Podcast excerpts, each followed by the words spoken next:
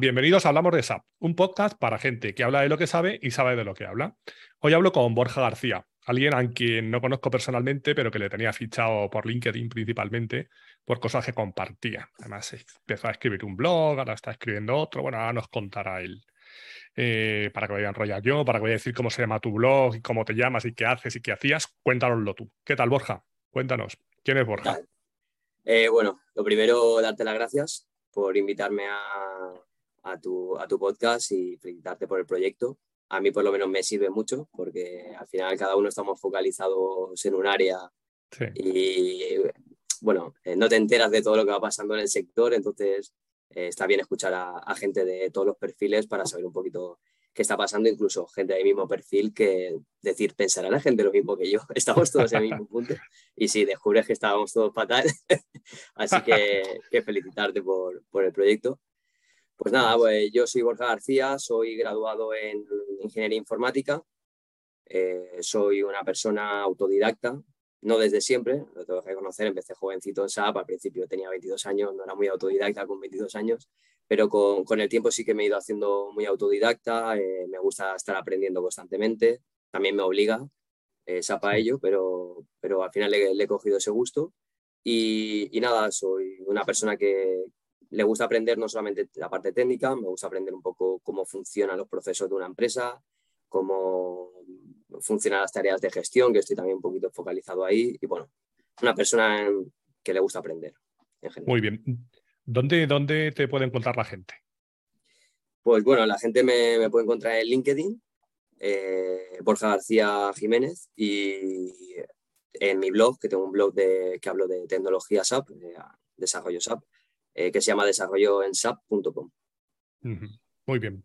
Antes tenías otro, ¿verdad? Empezaste con este, porque yo te tenía localizado por otro. Exacto, tenía otro que se llama fiorizate.com, porque al final esto va de fiorizar todo, por lo que parece ahora, pero, pero bueno, me, coincidió el inicio del blog con un cambio profesional y lo dejé aparcado. Era, bueno, esto que eres programador, quieres hacer un blog muy moderno y luego te das cuenta que es mejor una plantilla más básica, que se vea todo claro, escrito y hice el cambio. El verbo fiorizar es bastante bueno, ¿eh? Porque, bueno, tú ahora nos cuentas un poco cómo te ubicas dentro del mundo SAP, cómo te defines, pero el verbo fiorizar, que no se me olvide porque lo vamos a, declinar, a ver qué eso es de fiorizar.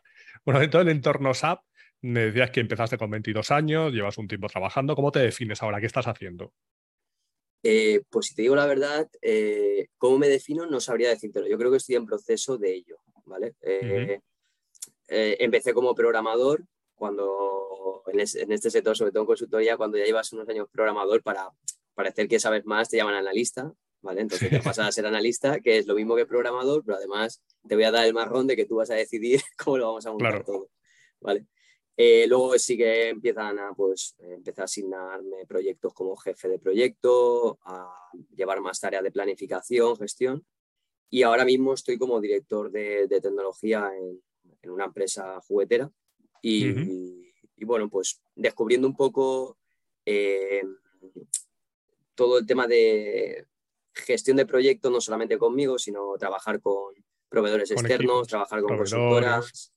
Exacto, que creo que también, pues al final te vas encontrando mucha gente por el camino de, diferentes sitios, vas aprendiendo un poco de, de, todo el mundo, vas aprendiendo tecnologías y, nada, ahora mismo, ¿cómo me defino? Pues yo siempre voy a, voy a, va, a prevalecer siempre en mí la parte técnica, porque creo que sin la parte técnica, sin saber qué hay y a dónde vamos, no puedes gestionar un proyecto IT ni un equipo IT de SAP.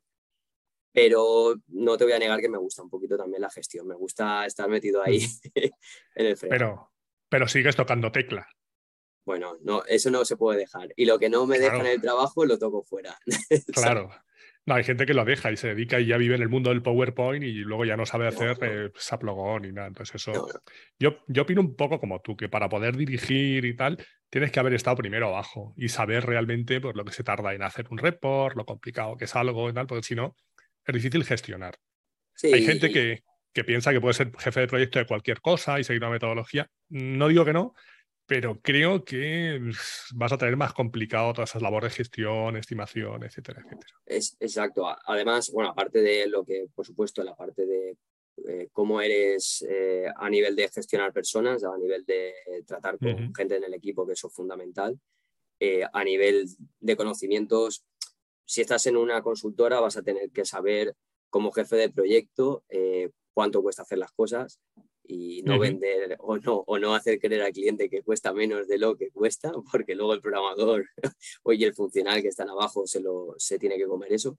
Y luego cuando estás en un cliente final, eh, saber que lo que te está ofreciendo la consultora está ajustado realmente a lo, que, a, lo que es el proyecto. Entonces, creo que es importante saber qué, qué, es lo que se hace.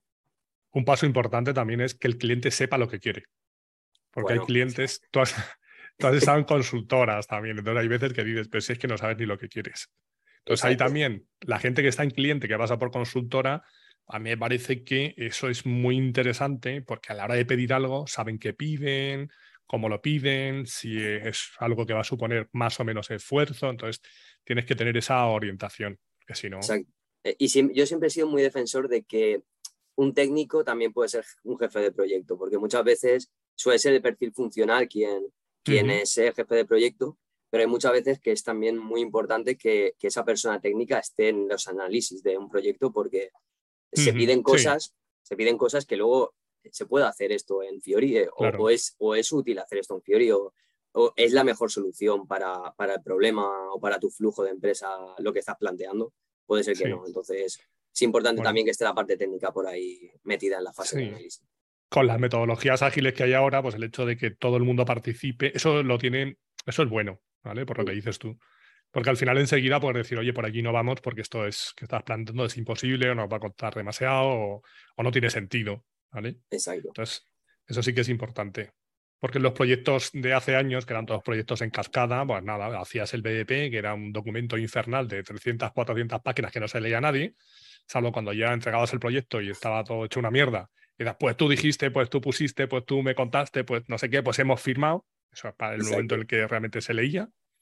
Y ahora, bueno, el tema de las metodologías ágiles, con reservas también, porque no se puede aplicar en todos los proyectos SAP o de principio a fin, hay, que, hay prácticas que sí que se pueden utilizar. Entonces, al final es ponerle un poco de sentido común a todo esto.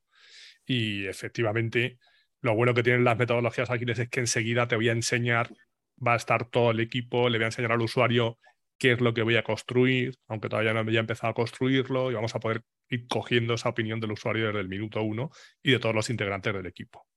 Exacto. En, bueno, en la titulación, una de las pocas cosas que me ha servido de todo el grado de ingeniería informática, aparte de aprender a programar, em, es, eh, bueno, yo hice la especialización en ingeniería del software, que está un poquito más orientada a cómo gestionar el proyecto.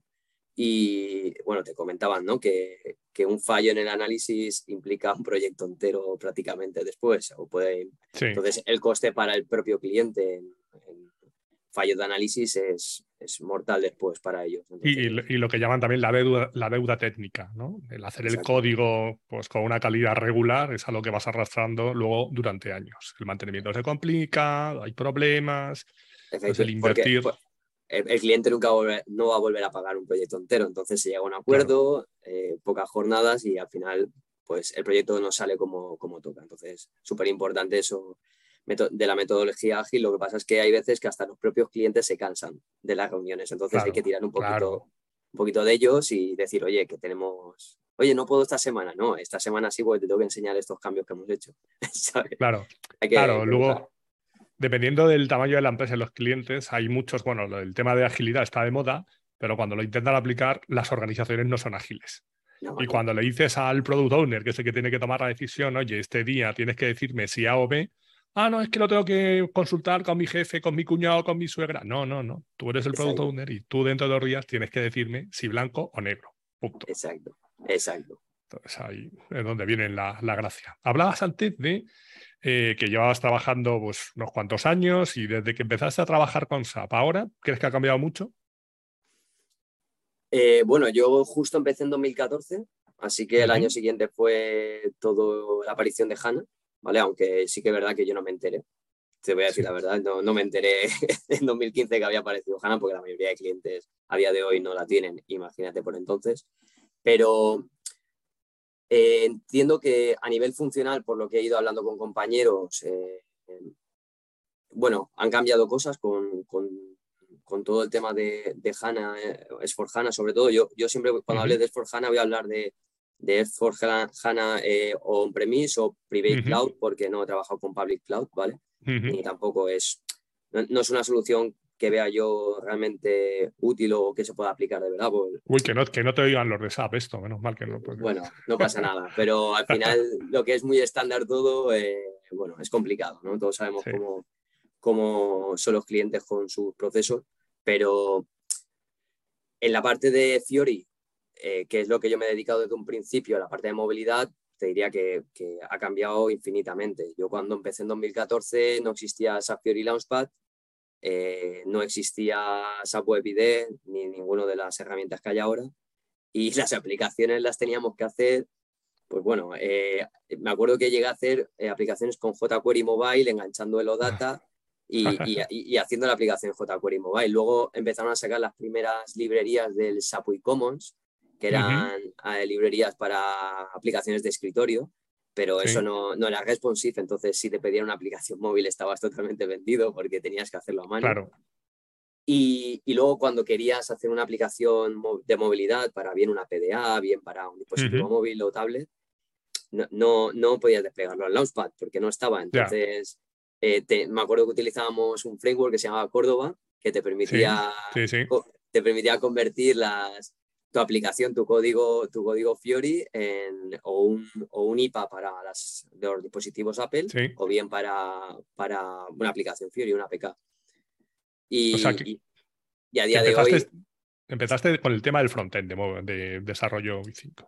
Sí, empecé con frontend, pero bueno, eh, donde, eh, donde empecé a trabajar eh, me permitieron ser un poquito un perfil full stack, entonces nosotros tocábamos todo el proceso desde inicio a fin, es decir, desde el, código ABAP hasta el servicio Gateway y la aplicación Fiori. Entonces, eso me permitió conocer todo el proceso, cómo, cómo se iba conectando. Y realmente el problema, ABAP estaba más que, que trillado, pero eh, y, y, OData también. OData, la verdad es que para mí funciona de maravilla, pero el, el, Fiori era el quebradero de cabeza hasta que sacaron la herramienta de SAP Web ID, sacaron SAP Fiori Launchpad y de cambio te, te cambia todo, ¿no? De pronto la estructura del proyecto, pero cuando empiezas a trabajar y llevas unos meses con ellos te das cuenta que, que eso es una maravilla. o sea, claro. que, que, que, esto es agua bendita para el programador porque eh, yo que siempre he trasteado en otro lenguaje fuera de SAP, eh, aplicaciones para Android, para, para iOS, que tienes que estar ajustando, depende del dispositivo, eh, esta pantalla, este formato de pantalla. Eh, con, con, la nueva librería que saca SAP de SAP M, que son todo componentes responsive. Eh, responsive.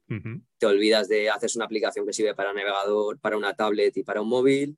Eh, despliegas una aplicación en un único punto y esa aplicación es consultable desde los diferentes dispositivos a través de un único login. Bueno, se hace todo como mucho más sencillo. Y, luego a partir de aquí, pues ya empieza a aparecer los ABAP CDS, empieza a aparecer BOPF, MDP, eh, bueno, todos estos lenguajes que hablaremos ahora más adelante seguro. Y, bueno, yo, yo te diría que hemos cambiado mucho en la parte tecnológica de movilidad y para bien.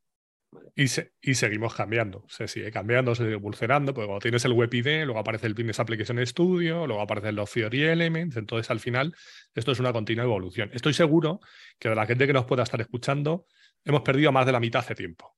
Sí, segura. Eh, yo me pongo a hablar de, tecnicismo y no, no, porque, porque bueno, hay gente, como has dicho, que de distintos perfiles aquí. Entonces, cuando hablo con alguien muy técnico, me dicen, no, podría ser algo más funcional. Cuando hablo con, alguien funcional, algo más técnico. Bueno, al final esto es un mundo muy amplio. Pero para que lo más natural, más lenguaje natural. No, no. Y además, el, blog, por ejemplo, que estás escribiendo, te comentaba antes, antes de empezar a hablar, que creo que lo estás explicando de una manera muy sencilla y que sea entendible para cualquiera, que eso es importante. Porque muchas veces el perfil que es menos técnico, pues necesita que se lo expliquemos así, ¿vale? Desde el principio. Entonces, has mencionado, por ejemplo, bueno, primero me has dicho que eh, tuviste la suerte de ser un programador full stack que toca frontend y .NET. Yo siempre pregunto si el programador full stack existe, existe y eres tú. Porque hay gente que, que es buena en backend y menos buena en frontend y tal, tú tocas las dos partes y creo que es interesante. Entonces, para gente que sea menos técnica, ¿el backend al final qué es? Hablamos de un sistema S4, ¿qué es el backend?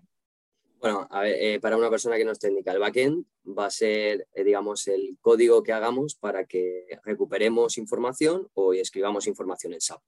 ¿vale? Vale. Lo que he nombrado de SAP Gateway sería como un elemento intermedio que me permite conectarme con SAP y ejecutar ese código backend, ese código ABAP, eh, escribir o leer en, en SAP.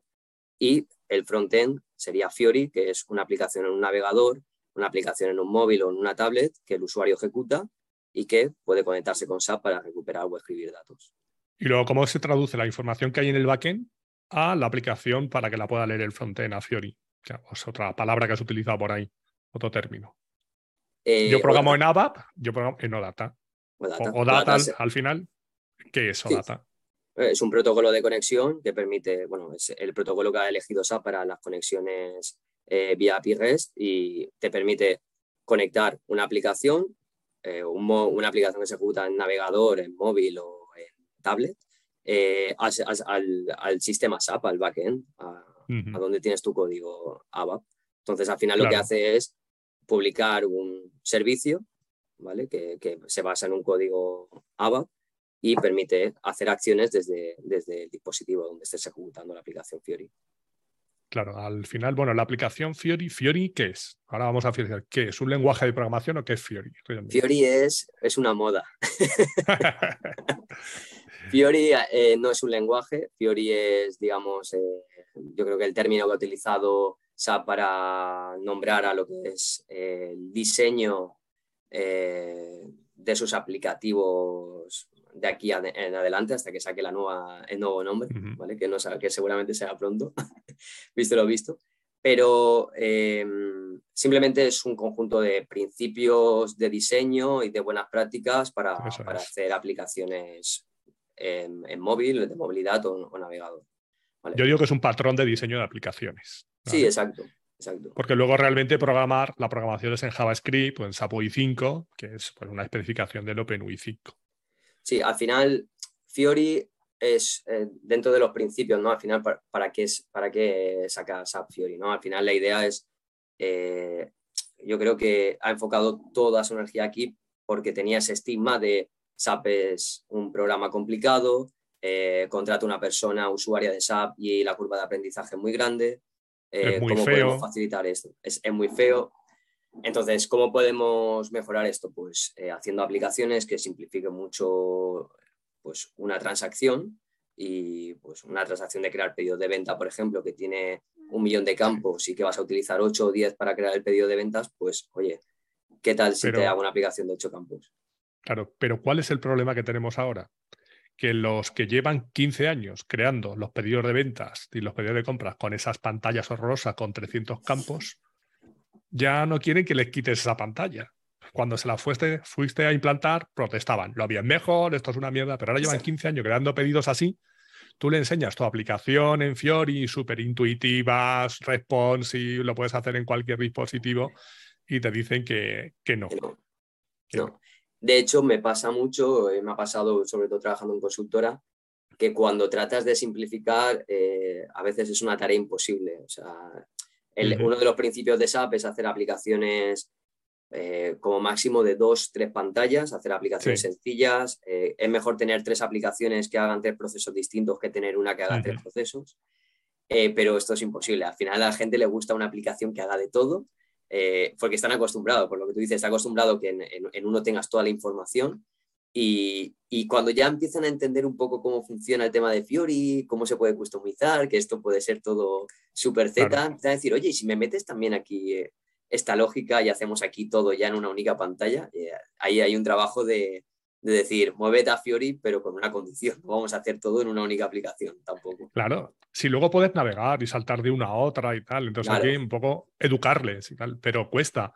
Y cuesta Exacto. muchas veces en el usuario, el cliente final. Yo a veces lo he hablado con gente de cliente que va a pasar y, le- y con la gente de IT le he dicho, mira, tienes todas estas ventajas, pero lo tienes que saber vender internamente. Tienes que coger al usuario que está todo el día creando pedidos de compra y explicarle que, bueno, que los primeros le van a costar algo más, pero luego va a ser mucho más ágil su trabajo y va a estar mucho más contento que lo que está haciendo, con- que con lo que está haciendo ahora Exacto. pero, pero cuesta. Es un proceso de gestión del cambio, aparte de gestión técnica. Sí, sobre todo eh, lo que comentas, clientes que tengan SAP desde hace muchos años. Entonces, porque también es, más complicado eh, de vender que, que una, un desarrollo ABAP, porque al final siempre te va a salir un poco más caro que un desarrollo ABAP. Eso también me ha pasado. Eh, cuando, se proponen dos, mm. cuando se proponen dos opciones, hay veces que al final un desarrollo Fiori puede tener unas jornaditas más porque tienes que hacer la parte de frontend, la conexión o data, no estás dentro de SAP.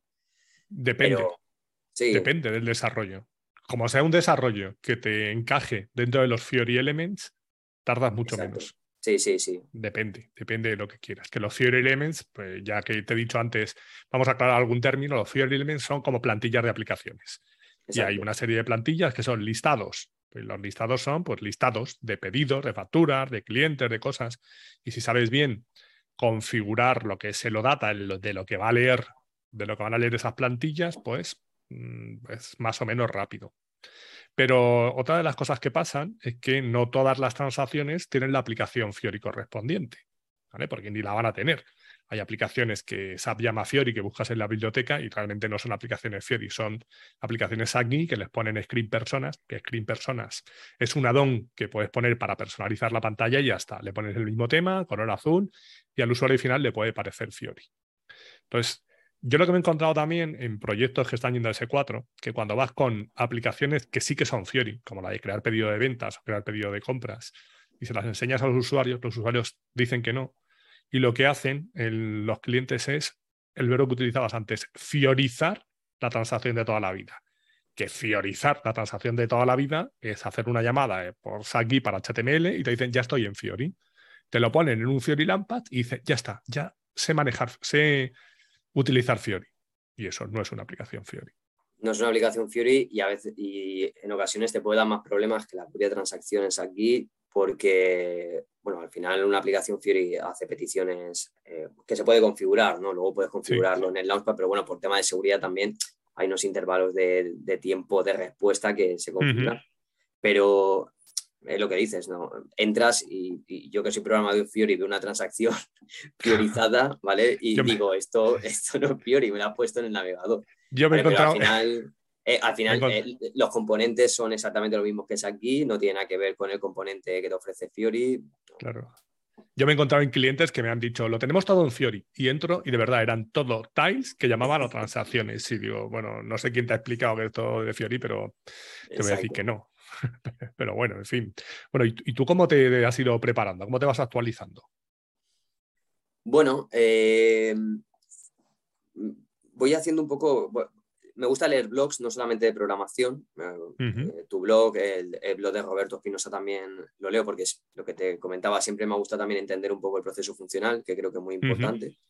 Eh, y a nivel de tecnología, bueno, estando en consultoría sí que tenía acceso a, formaciones, eh, vas, haciendo las diferentes certificaciones y luego pues he visto algún tema de OpenSAP, pero bueno, lo, lo comentamos, ya se ha comentado aquí, es un poquito más comercial, que si sabes le puedes sacar jugo a un par, tres de cursos que hay de Theory Elements, de, desarrollo que están bien, pero sobre todo me, busco información en, blogs de SAP o, imagino un, me gusta fuera de trabajo, si no tenemos algún proyecto abierto, decir, ¿cómo podría hacer esto? ¿no? Eh, por ejemplo, lo último que he estado tocando es BOPF, que es para los que no somos técnicos o los que no sean técnicos, otra tecnología más de SAP que permite también pues, eh, sustituir un poco la parte ABAP eh, por, otra tecnología, ¿no? que te permite también hacer acciones contra SAP.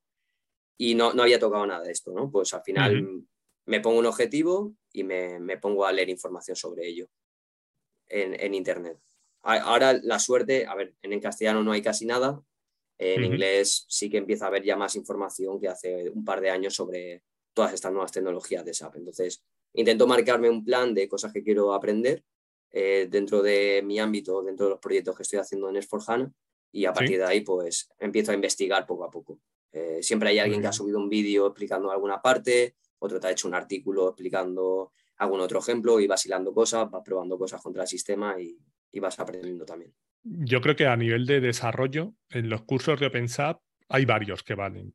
Y luego lo que está fenomenal es lo de developers.sap.com. Ahí tienes tutoriales. Bueno, y desde hace año y medio también hay cursos específicos para desarrollo en learning.sap.com. Tienes el itinerario para ver todo el tema de BTP, para poder desarrollar ABAP en cloud, etc.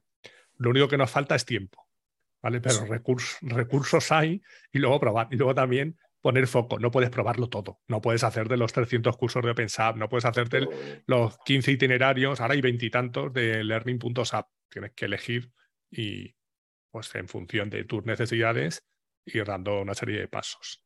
Luego, eh, también, aparte de, lo que comentas, la referencia de SAP ha mejorado mucho eh, eh, a nivel de programación. El SAP UI5 Explorer para ver todos los componentes. Sí, sí, o sea, que hay en Fiori, puedes ver ejemplos, ejemplos de código, ejemplos de ejecutar componentes. A nivel de, del frontend y lo que hay en SAP 5 y tal, es impresionante. y a nivel de developer.com igual. Y no sé si has participado, te has apuntado en la iniciativa esta que había el de Oktoberfest antes del Ticket.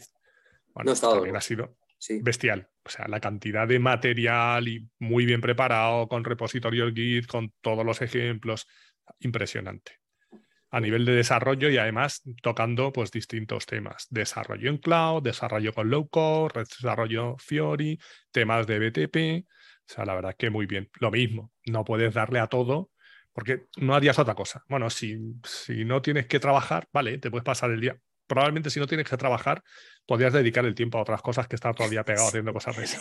Exacto. Hay que buscar un equilibrio ahí.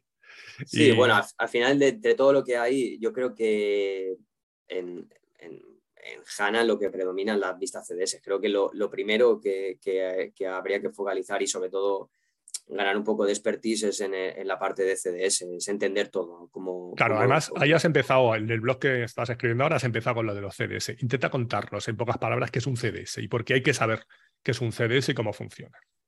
Eh, bueno, eh, al final eh, CDS en una aplicación Fiori puede sustituir perfectamente al código ABAP, ¿vale? que antes hacíamos de consulta de, información.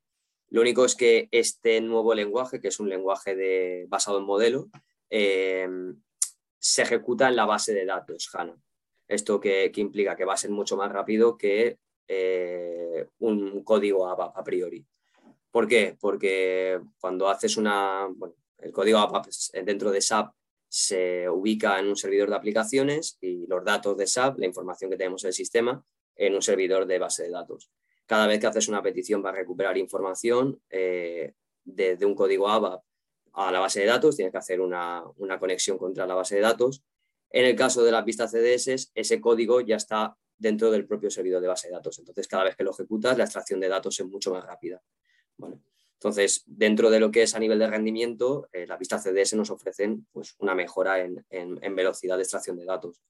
Y a nivel de programación, pues bueno, es lo que comentaba, un lenguaje basado en metamodelos que permite generar selects, eh, hacer consultas un poco, pues tiene una parte parecida a cualquier lenguaje de consulta de base de datos. Todo se basa en selects, inner joins y, y asociaciones. Al final, hay SQL por detrás. SQL sí, es, todo SQL.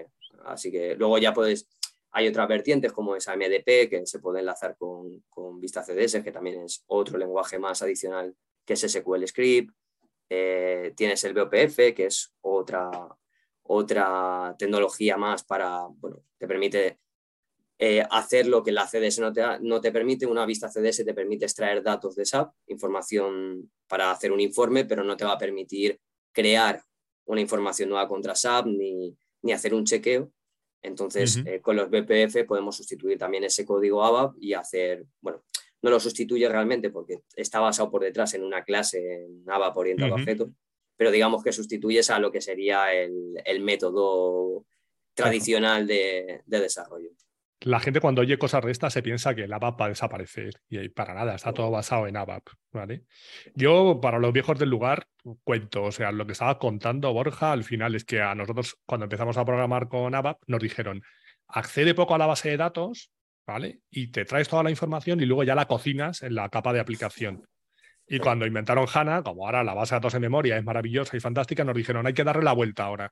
Ahora lo que tienes que hacer es toda la carga que puedas, la metes en la base de datos y ya recuperas la información ya cocinada y la pintas como quieras. Entonces, en eso se basa el tema del CDS. CDS al final lo que te sirve es para modelar los datos y luego, como comentabas, los puedes enriquecer semánticamente de tal forma que puedes llegar a establecer, pues mira, este campo, cuando lo utilice en un listado, que salga en negrita, que salga en verde, que salga en tal, todo a nivel de base de datos y tu aplicación directamente que la lea. Y lo que comentabas de los AMDP, eso realmente son procedimientos de base de datos. De base de datos, exacto.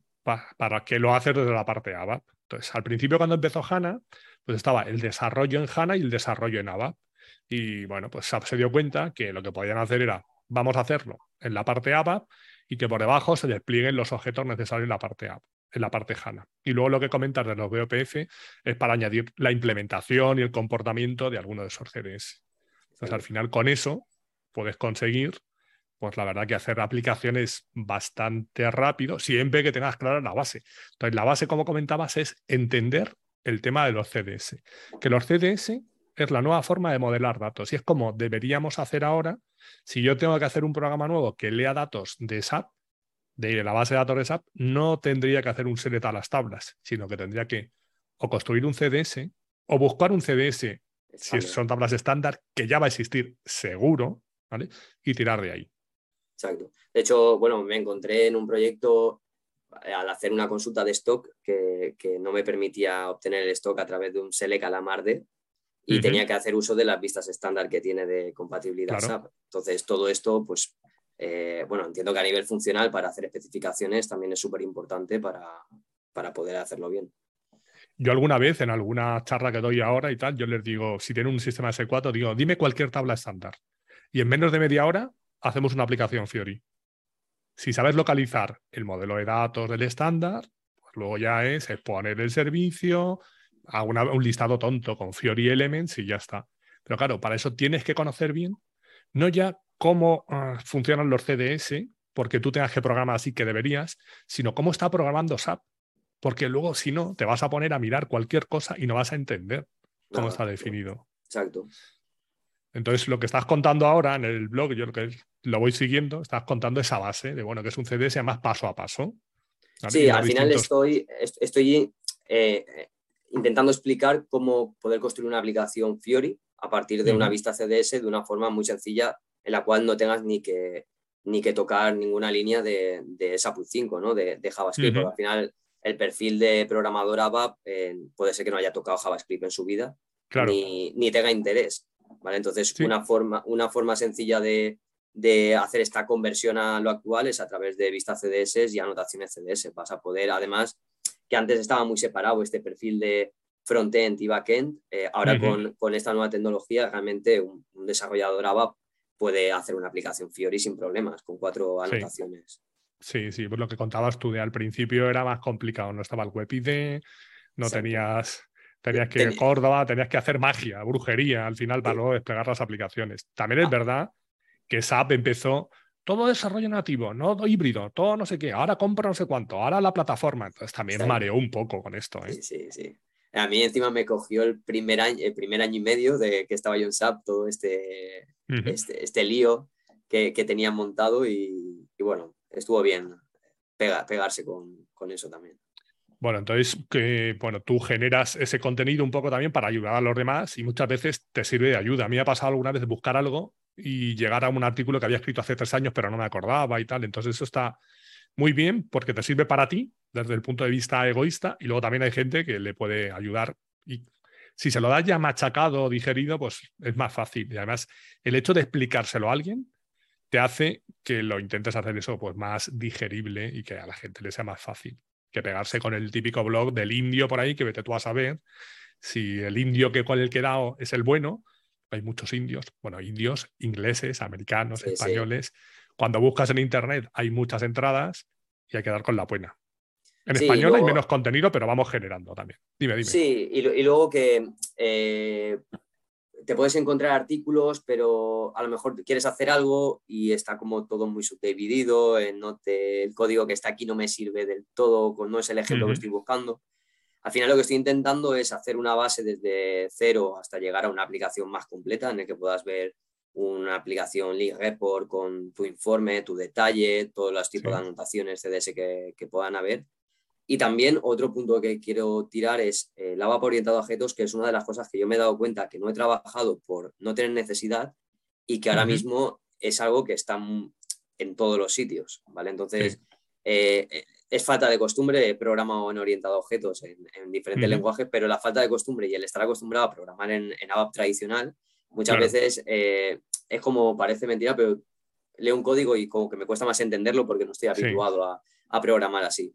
Y es otra parte que, que, esa parte sí que la voy a utilizar más para aprender yo o para asentar algunos conocimientos que tengo teóricos, pero que tengo flotando en la cabeza y, y dejarlos también escritos en el blog para... Claro, y por ejemplo, el ABAP en cloud, el ABAP en el entorno BTP, ahí solo hay clases. Si quiero hacer un hola mundo, tengo que utilizar clases. Tienes que utilizar clases, evidentemente. Sí. con lo cual ahí está bien.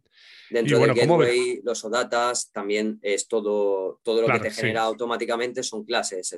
y, los, y los AMDP es utilizar X clases también, entonces es tener un Está todo orientado a objetos ahora. De, todas formas, SAP ya lleva diciendo hace años que programemos en orientado a objetos. Lo que pasa es que bueno, la costumbre es el hábito. Está, claro. A mí hace tres o cuatro años en un cliente me dijo que eso, que SAP no lo utilizaba casi. Digo, vamos a ver, SAP lo lleva utilizando desde el 2013 o antes. Digo, otra cosa es que tú puedas seguir programando en programación normal, estructurada. Es como ahora, yo enseño a veces algo de Theory y me dicen, pero esto es nuevo, ¿no? Bueno, nuevo, nuevo, lleva exactamente desde 2013, ha ido evolucionando. Me puedes decir que es nuevo el tema de la Warzone, por ejemplo, que bueno, no es de Fiori, pero también es de interfaz de usuario, o que es nuevo el tema de los Fiori Elements o relativamente nuevo. Pero lo que es el concepto Fiori, 2013 creo que empezó. Sí, sí, sí. Entonces, bueno. ¿Y cómo, cómo ves a esta gente que lleva 20 años programando en ABAP haciendo ALV Chiva Input? Eh, bueno, eh, a ver, conozco de todo, ¿eh? Conozco gente que, sí que está al día y gente que no. Y también te diré que depende de dónde estés. Eh, puedes estar en un cliente final en el cual vas a depender totalmente de que se quiera migrar tu jefe. Hasta que no lo hagas, pues seguramente no tengas la necesidad y los humanos somos de, si no me lo vas a exigir, no lo voy a aprender. Así que no, no tengo ningún tipo de necesidad. Pero sobre todo, bueno, en un cliente final vas a tener que hacerlo, pero sobre todo a nivel de consultoría eh, sí que veo que eh, falta un poco de pre-formación ya desde hace tiempo antes de empezar este cambio brusco que se viene. ¿Y por, por dónde les dirías que tienen que empezar? O sea, si yo sé programación estructurada, eso estoy haciendo un poco de coña, ALVs y batch input y ya está, y eso, de ver cualquier aplicación pues, es que se me viene el, el bueno, mundo encima, digo, ¿esto qué es? Yo para mí, eh, lo digo, la, base o lo primero que me centraría sería la pista CDS, te lo digo de verdad, o sea, creo que es el primer paso Coincido. en, Coincido contigo. Eh, y luego ya cuando domines realmente la vista CDS, a partir de ahí vas a poder aprender a anotaciones CDS, que al final es, va dentro de la propia vista, y vas a poder encontrar información en Internet eh, de, cómo, de cómo construir, o incluso en la referencia de SAP tienes todas las anotaciones CDS que se pueden utilizar, si es para interfaz, si es para pintar un componente en pantalla, si es para añadir un filtro, si es para añadir una columna en una tabla, lo tienes todo explicadito. Entonces, y tienes guías para, para seguirlo en diferentes. Tampoco hay por qué sabérselas todas. Con saber encontrarlas es suficiente. a ver, te, vas a aprender 4 o 5 y las demás las vas a buscar la referencia. Es como si dijéramos, te tienes que aprender todos los módulos de funciones o todas las clases y todos los métodos. No, tienes que saber cómo buscarte. Pero coincido contigo en que la base es esa. Lo que, hay que cambiar el paradigma en la cabeza de hacer un, desarrollo secuencial en un código ABAP eh, con variables, eh, selects, eh, loops, etcétera, a un, a un, lenguaje más de modelo que es construir un modelo en el cual está basado en SQL exactamente igual, pero la estructura es distinta. Es, es, cambiar el chip. Cuando hagas dos CDS, dos vistas CDS, vas a ver que es, igual de sencillo que código Vamos a, poner, vamos a poner alguna más. Porque además al principio, cuando no ves las posibilidades que da el que se puedan reutilizar y demás, tú dices, pero bueno, es que al final estoy creando una vista igual que creo una vista en el diccionario. Pero cuando empiezas a ver cómo se anidan y cómo se reutilizan y sobre todo cómo las tiene SAP, que SAP dices, bueno, haciendo un select a un CDS puedo llegar a navegar al nivel de detalle que quiera, entonces es cuando le ves la potencia. Y luego ya algún día tú empezarás a pensar, me ha venido muy bien el ejemplo que decías de programación orientada a objetos. Hay gente que aprende directamente orientado a objetos y no ve otra cosa, pero la gente que empieza con programación estructurada, pues les cuesta o nos cuesta más, que yo también empecé así, a ver, a pensar en objetos. No, esto es una instancia, no, esto es un método, aquí en la clase, aquí en la subclase, tal, te cuesta más. Pues esto es un poco igual, ¿vale? Si yo llevo años trabajando con las tablas y con vista del diccionario, pues a los CDS, cuando me creo las primeras que hago un join, tal, y pues esto es como una vista y hacer un join en la S11 igual. Pero ya cuando empiezas a ver todas las posibilidades y lo que comentas tú con las anotaciones, dices, pues va a tener su gracia esto. Pero claro, ah, eso ah. te tienes, te tienes que pegar tú. te tiene que contar alguien la teoría y pegarte. Además, eh, bueno, yo, mi experiencia de cuando empecé a aprender a programar SAP, eh, bueno, el inicio siempre es un poco un atropello, ¿no? Y sobre todo si estás en consultoría, es aprendes a programar y a veces no sabes ni por qué estás programando así, pero sabes que funciona. Sí, sí. Eh, cuando ya tienes un conocimiento y vas a hacer un movimiento como a, programación en vista CDS, es, muy importante por el tema que hablas de reutilización, el saber no solamente cómo se hace la vista CDS, sino cómo hay que hacer, digamos, la arquitectura o cómo eh, se tiene que diseñar eh, el, patrón este de vista consumo, tener tu metadata extension, bueno, saber estructurar la vista CDS, no simplemente saber programarla, porque eso te va a permitir luego que propias CDS que hagas tú te sirvan para diferentes desarrollos que tengas. Reutilizarlas, está claro. Reutilizarla. Entonces, no solamente es aprendo a hacer la vista CDS, sino también esa parte teórica que va ligada de, oye, sí, pero eh, yo en el, blog intento explicar, ¿no? Tú generas una vista CDS sin nada y te genera automáticamente cuatro o cinco anotaciones en la cabecera, ¿no? Pues tengo un artículo simplemente dedicado a explicar qué son esas cinco, esas cinco, cosas, ¿no? De, a lo mejor no las cambias en tu vida, ¿no? En, los desarrollos que hagas, pero saber qué, qué, hacen, por lo menos. Es importante. una por lo menos tienes que saber qué hace. Sí, sí, la del nombre, la del nombre de la vista SQL, ¿no? Esa, más te vale que sepas lo que haces. Porque si no está complicado. Luego ya, no te va a luego, ya, ahí. luego ya se va complicando la cosa. Pero bueno. Y aparte, aparte de ABAP, que es su lenguaje que sigue ahí, de aprender cómo modelar con CDS, ¿qué, crees que debería saber un desarrollador que quiera seguir con temas de SAP? ¿Qué otro lenguaje tenía que, le sonar, que sonarle un poco? ¿O no hace eh, falta? No, sí, hombre, sí.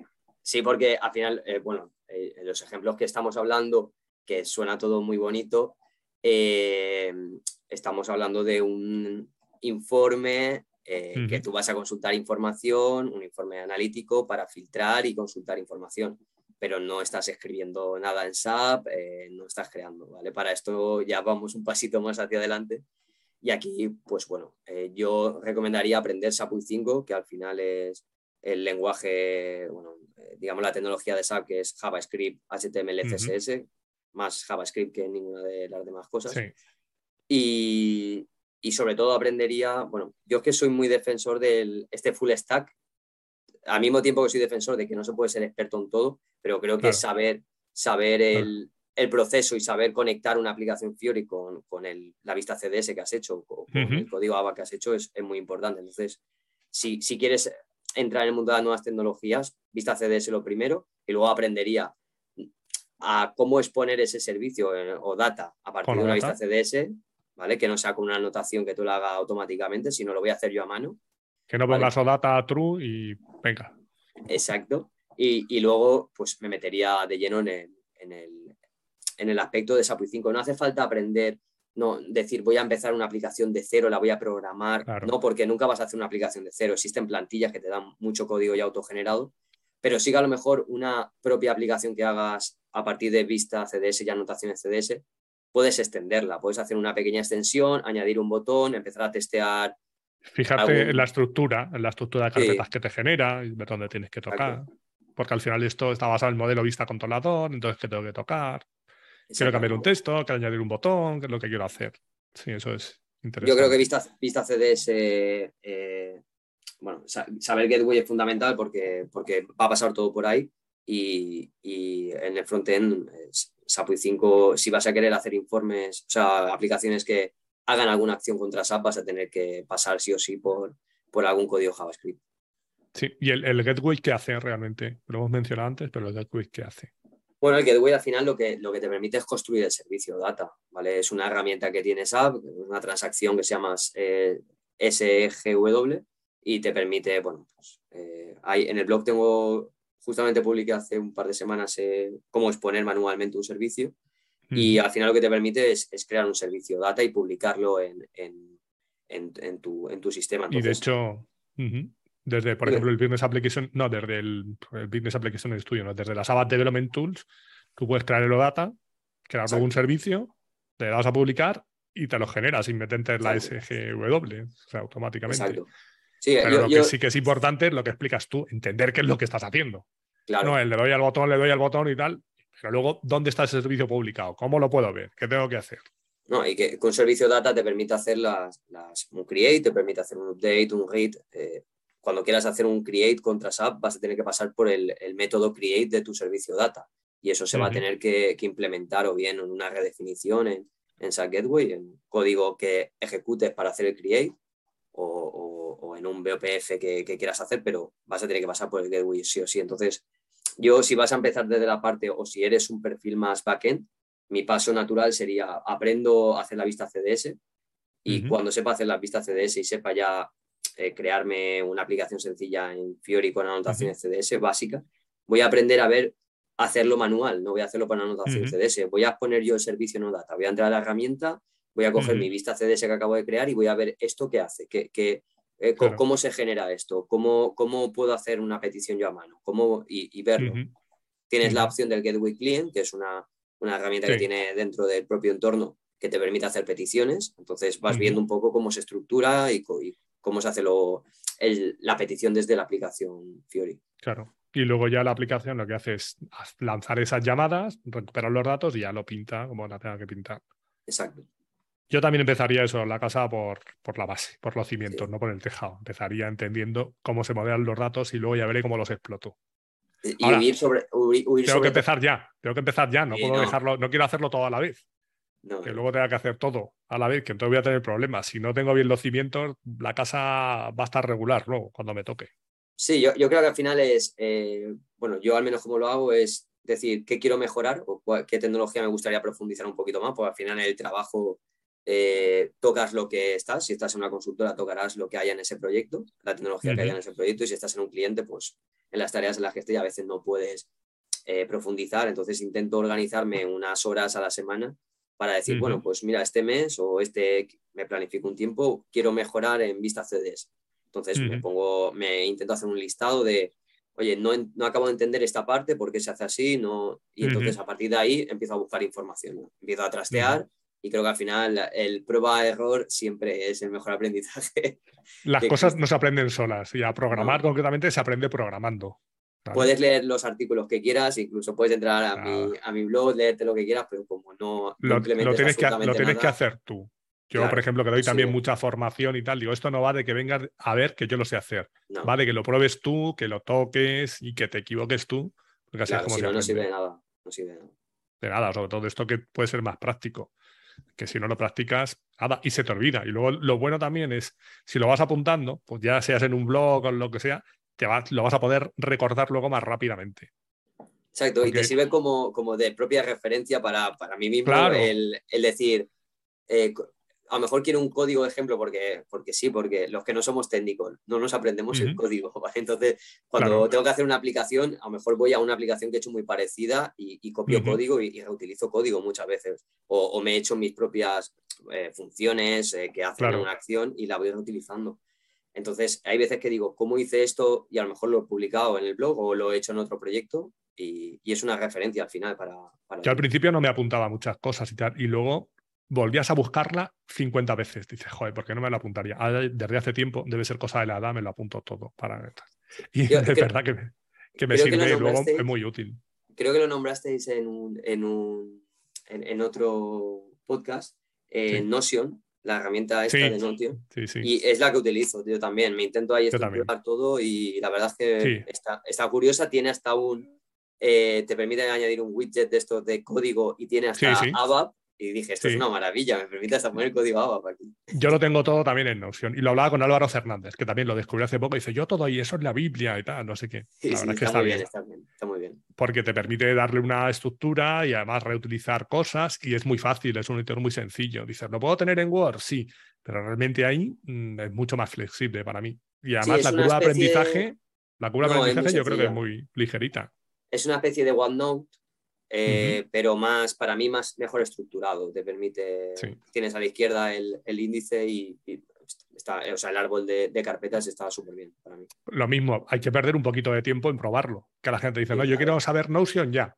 pues dedícate dos o tres días a trastear y tampoco hay que hacer las mil maravillas que yo he visto por ahí gente que tiene sistemas de productividad con tablas cruzadas. Nada. O sea, al final, ¿para qué lo quieres? Además, ¿Quieres ser un, más, un máster en Notion o quieres eso, tomar tus notas de una forma que sea más ágil y más amigable? Pues ya está.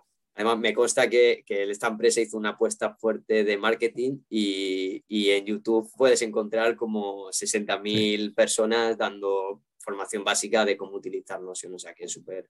Sí, hay una persona por ahí, Elena Madrigal, que tiene un curso que se aprende Notion y que es gratis, que si lo vas siguiendo, y eso es muy básico y luego ya se va complicando la cosa. Sí. Muy bien. Bueno, pues vamos a ir terminando. Para terminar, ¿qué dos consejos eh, te darías? Bueno, primero, uno que te hubieras dado a ti hace unos años cuando empezaste, 2013, 2014, con lo que sabes ahora. Y después de ese, uno, alguien que se quiera meter ahora en el mundo SAP. Primero, ¿qué te hubieras dicho a ti hace 10 años cuando empezaste con, el, con SAP, con lo que sabes ahora? Eh, pues me hubiese dicho que fuese más organizado en la manera de aprender. Es decir, eh, lo que te comentaba antes, eh, al final, al principio todo va muy atropellado, aprendes, sobre todo como a mí que me engañaron y me trajeron al lado oscuro de, de SAP. No, sabía que era SAP. A mí me dijeron, vas a hacer aplicaciones móviles, pero no sabía lo que había detrás, me engañaron totalmente. Bueno, desde luego, en aquel momento, decirte que vas a hacer aplicaciones móviles y meterte en SAP fue engañarte. Así, me metieron en la jungla, me metieron en la jungla, la verdad. No, pero eh, sí que luego con los años me di cuenta que eh, dejé como la parte teórica de lo que estaba haciendo un poco de lado. Entonces, sé que al principio además echan más horas siempre porque te cuesta más hacer un desarrollo, ¿no? Pero creo que es importante no dejar de lado el estoy programando esto, pero ¿por qué lo estoy haciendo así? O sea, e, esto que estoy haciendo, ¿por qué, va a hacer por detrás? Porque luego Luego haces, pues, eso provoca pues esos fallos del principio de que generas códigos que cuando crece una base de datos, eh, mucho una tabla en la que estás consultando, a los dos años eso no va a caer al aire, ¿no? Entonces tienes que saber un poco eh, qué, es lo que estás haciendo y por qué lo estás haciendo así. Entonces, dedicar un poquito de tiempo, aunque sé que al final el tiempo libre que tienes lo quieres dedicar a otra cosa, pero para mejorar, un proceso de mejora para mí en, cuando empecé los primeros dos, tres años es siéntate un momento a reflexionar qué es lo que estás haciendo y cómo lo estás haciendo. Vale, párate un poquito a pensar. ¿Y uno que le darías a alguien que quiera empezar ahora en el mundo SAP o ABAP? Bueno, primero, mm, ¿le dirías que sí o le dirías, mm, búscate la vida por otro lado? Que, que no, te engañen, le diría que no te engañen. no, eh, bueno, yo mira, cuando, cuando empecé a SAP y me dijeron de qué iba, me acuerdo que leí un, busqué qué era SAP en Google y, y, me encontré un blog de una persona que decía, eh, si eres joven y eres eh, programador, no te metas a SAP todavía. Y, te vendí un poco la, historia de intenta hacer cosas más innovadoras porque en SAP vas a tener trabajo siempre y vas a cobrar bien. Básicamente te venía a decir eso el blog, ¿no? Yo cuando al final aún así decidí, decidí más SAP a pesar de ese artículo y sí que es verdad que no, no me arrepiento. O sea, eh, vas a hacer proyectos empresariales muy grandes, vas a hacer aplicativos muy grandes, entonces lo que le diría a una persona que quiere empezar a programar es que no tenga miedo a entrar a SAP, por muy feo que parezca desde fuera, se aprende mucho de ya no solamente a programar, sino a, nivel de negocio y cómo funcionan las empresas, que eso me parece muy importante.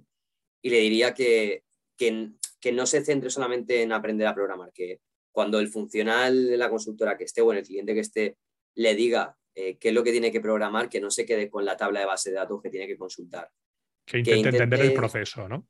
Intente entender el proceso, no, no, no, vas a parametrizar, no vas a ser tú quien configure eh, eh, esa, esa, parte de ese módulo, pero sí que vas a ser tú el que va a hacer la herramienta que ese proceso de negocio de esa empresa va a sustituir lo que está haciendo ahora por tu aplicación. Entonces es importante que hagas un ejercicio de entender eh, cómo, va, primero, qué vas a sustituir en la empresa. Yo por eso intentaba siempre ir a clientes si podía, ¿no? en los proyectos para saber, vale, esto, esto que voy a hacer, dónde se va a ejecutar, en qué proceso, qué, qué va a hacer.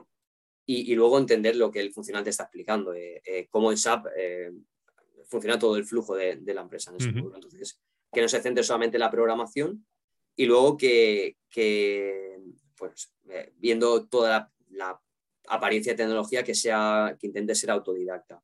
Que sea, que sea autodidacta que no se agobie, porque yo no, hay tecnologías que no he tocado todavía y seguramente no llega a tocar nunca, ¿vale? De todas las que ofrece SAP hoy en día, pero que, centre el tiro, que vaya centrando el tiro en, las tecnologías más principales y, que vaya poquito a poco, pero que, tenga ese punto de autodidacta que, que, bueno, yo creo que si eres programador o estás en el mundo de la tecnología, o lo tienes o estás muerto. Claro, y luego el que es programador y está en el mundo de la tecnología, que le dé una oportunidad a SAP que le suena rancio. Dice, esto es de viejunos y tal. No, y ahora mismo yo, puedes tengo, hacer... yo tengo 30 años, estoy aquí todavía.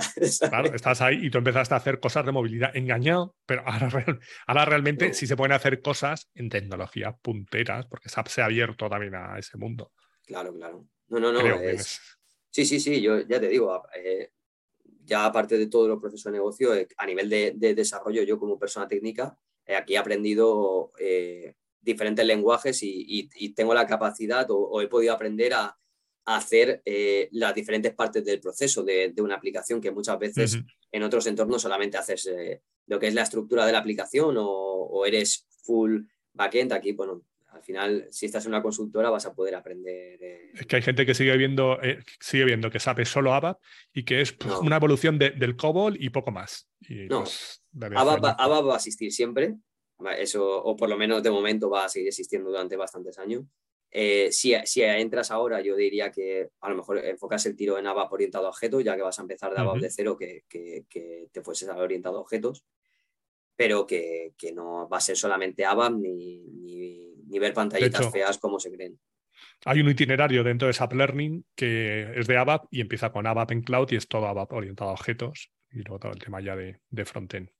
Bueno, y cinco cosas más personales que nos permitan conocerte un poco más. ¿Un libro o un autor que nos recomiendes? Eh, pues mira, leo mucho a Santiago Postequillo, que es, eh, bueno, escribe novela histórica romana y me flipa, soy el típico friki que se ha visto todos los documentales de Roma por haber y habidos y me encanta cómo, cómo escribe, o sea, cuando, o sea, cuando escribe eh, algún enfrentamiento, parece que esté viendo la película, o sea, increíble. Me gusta mucho. Y una película o una serie.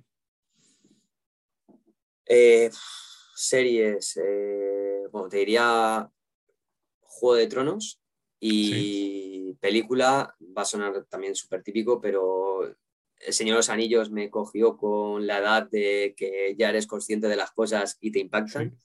Y me acuerdo de salir del cine totalmente fascinado con, con esa película. ¿Habías leído el libro antes?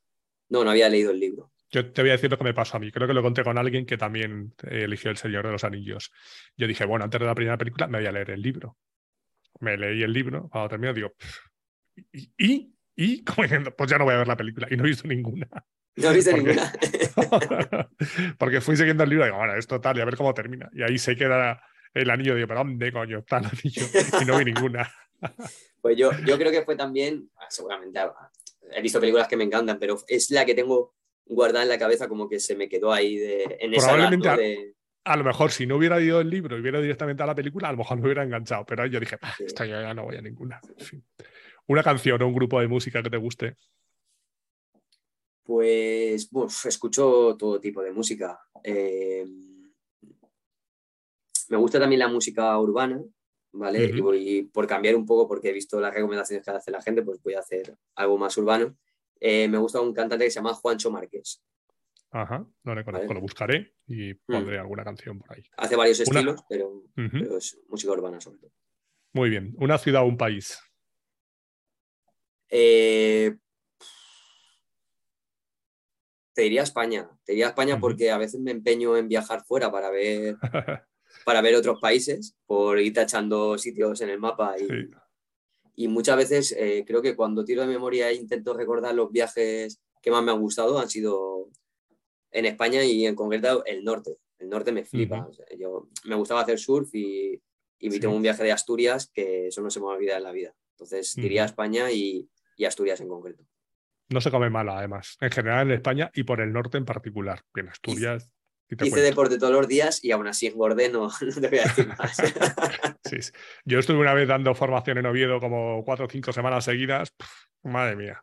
Además, el, la formación empezaba a las tres, entonces me iba a comer primero y había días que decía, mía, es que va a quedar raro que me quede yo dormido siendo el profesor. Pues yo dije, tengo, que comer, tengo que comer más ligerito. A mí me pasaba que, pedías el, menú este del día y, pedías eh, fabada, pero no te sacaban el plato de fabada, te sacaban la olla entera y ya cuando termines me la llevo. Entonces, dices, Claro, y como uno que es, que es muy educado, dices, bueno, pues está bueno, voy a poner un poco más. Claro, y luego pasaba que te, en ese caso a mí me tocaba dar el curso después de alguna que otra fabada. y una comida o una bebida que te guste. Eh, bueno, siendo valenciano, tengo que decir la paella. Y si puedo decir una concreto, la de mi abuela. Eh, la paella de mi abuela es la, mejor comida del mundo, seguro. Muy bien. Alguno ha dicho por aquí también las croquetas de su madre. Oh, también, seguro. Lo que está hecho en casa está hecho con cariño. Eso, es, sí, sí, sí. Bueno, pues para terminar, recuérdanos dónde te pueden contar la gente y cuéntame si te gustaría que hablara con alguien en concreto o de algún tema en particular. Bueno, pues eh, me pueden encontrar en LinkedIn y en desarrolloensap.com. Ahí también tengo asociada la página de contacto, un mail, por si alguien quiere preguntar alguna duda sobre lo que escribo, no, tengo problema. Contestaré cuando pueda, eso sí, pero, pero me puede contactar. Y sobre persona, pues eh, te voy a decir una persona que es técnica también, ¿vale? Pero que para mí, dentro de, del mundo SAP y he podido trabajar con él, es una de las personas que para mí tiene mucho conocimiento y te va a poder contar cosas que yo seguramente no pueda. Y se llama Didier Bueno. Sí, creo que le tengo por ahí fichado también.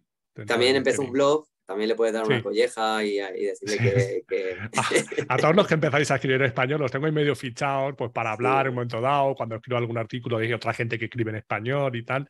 Entonces a Didier también le tengo ubicado por ahí. Perfecto. Pues contactaré con él a ver si se apunta. Y si me quieres dejar alguna pregunta para él directamente. Mm, que te cuente él. Yo creo que él tiene que contar mucho. Ha hecho demasiadas virguerías en SAP y, creo que puede, puede contar. Vale. Pues le diré eso, que nos cuente alguna de las virguerías que ha hecho. La que más nos puede sorprender. Pues, pues, pues nada, Borja, muchas gracias y nada, seguimos en contacto. Seguiremos aprendiendo CDS, que yo creo que les ha quedado claro que lo primero los CDS y luego ya veremos por dónde tiramos. Primero CDS y luego ya, ya veremos por dónde tiramos. luego les, luego les hacemos un examen a ver si pueden continuar con la siguiente. Perfecto. Bueno, un abrazo. Hasta luego. Muchas gracias. Hasta luego. Chao. Chao.